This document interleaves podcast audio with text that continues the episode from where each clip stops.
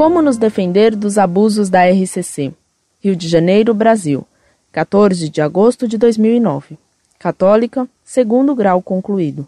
Prezado professor, salve Maria. O que vem acontecendo dentro da nossa Santa Igreja não deve permanecer. Os abusos decorrentes da RCC estão destruindo a moral e a fé católica. Ao ver reportagens missa show com gente caindo no chão achando que estão sendo tocadas pelo Santo Espírito de Deus, meu Deus, é de doer a alma de nós católicos. É claro, a ação de hipnose que cai sobre essas pessoas. Qualquer um que veja a ação de um hipnotizador vê que o que ocorre nessas celebrações são puramente hipnose.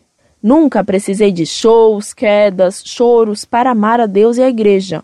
O verdadeiro católico não precisa de missa animada, Precisa sim de uma missa com instrução adequada aos fiéis. Onde foi parar o sacrifício de nosso Senhor Jesus Cristo? Na última ceia ele disse: Fazei isso em minha memória. E olha o que virou a memória de Cristo.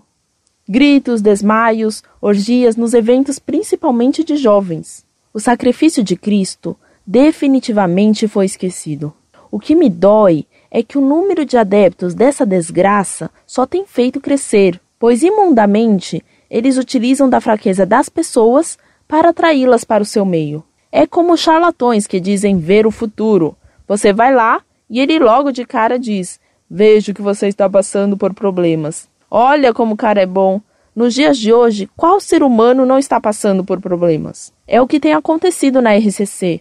Eles atraem principalmente os jovens afastados da fé, utilizam do sentimento das pessoas para transformá-las em verdadeiros robôs manipulados pelos líderes dessa situação. Professor, logo no início da história do cristianismo, nós católicos éramos perseguidos, mortos por aqueles que não aceitavam nossa fé. Com as proporções que a RCC vem dominando as pessoas, se nada for feito, chegará o dia que nós fiéis na fé em Cristo seremos novamente perseguidos, obrigados a prestar culto a seres como Jonas Abib, Fábio de Melo. Nossa conquista está se perdendo, professor, logo teremos que nos reunir escondidos. A igreja que tanto eles falam que tem que se modernizar está voltando no tempo. Nós, católicos, devemos fazer algo, assim como fizeram os primeiros discípulos. Eles estão errados, nós devemos mostrar os erros. Eles não gostam tanto de utilizar os meios de comunicação. Nós também devemos usá-los a nosso favor jornais, televisão, o que for preciso. Não é justo sermos comparados a loucos, fanáticos, que não queremos nos modernizar enquanto eles, os verdadeiros fanáticos, alopram e acham que isso é fé. Que Cristo nos proteja e faça aparecer alguém que ponha fim nisso. A nossa religião é sagrada para ser ofendida desse jeito. Que Cristo tenha compaixão dessas pessoas.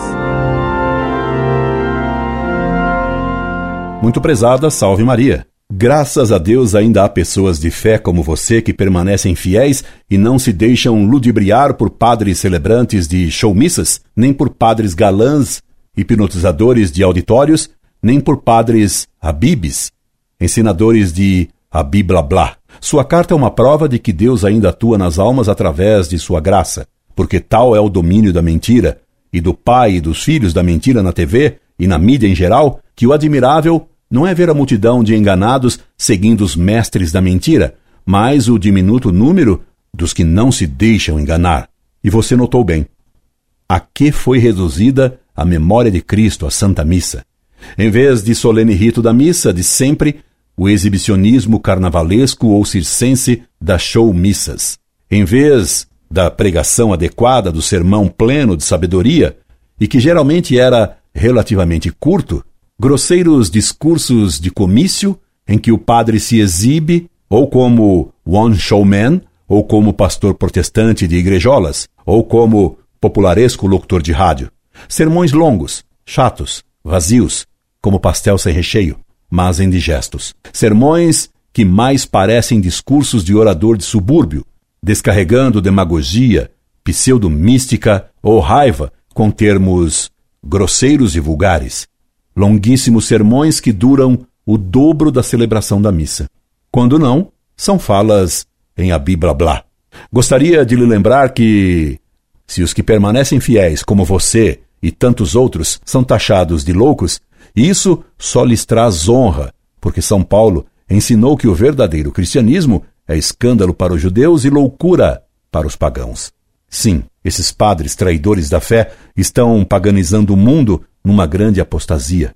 E não creio que os meios da técnica moderna, TV e similares, sejam os melhores veículos para difundir a fé, pois nada substitui as preces de corações contritos que adoram a Deus em espírito e em verdade.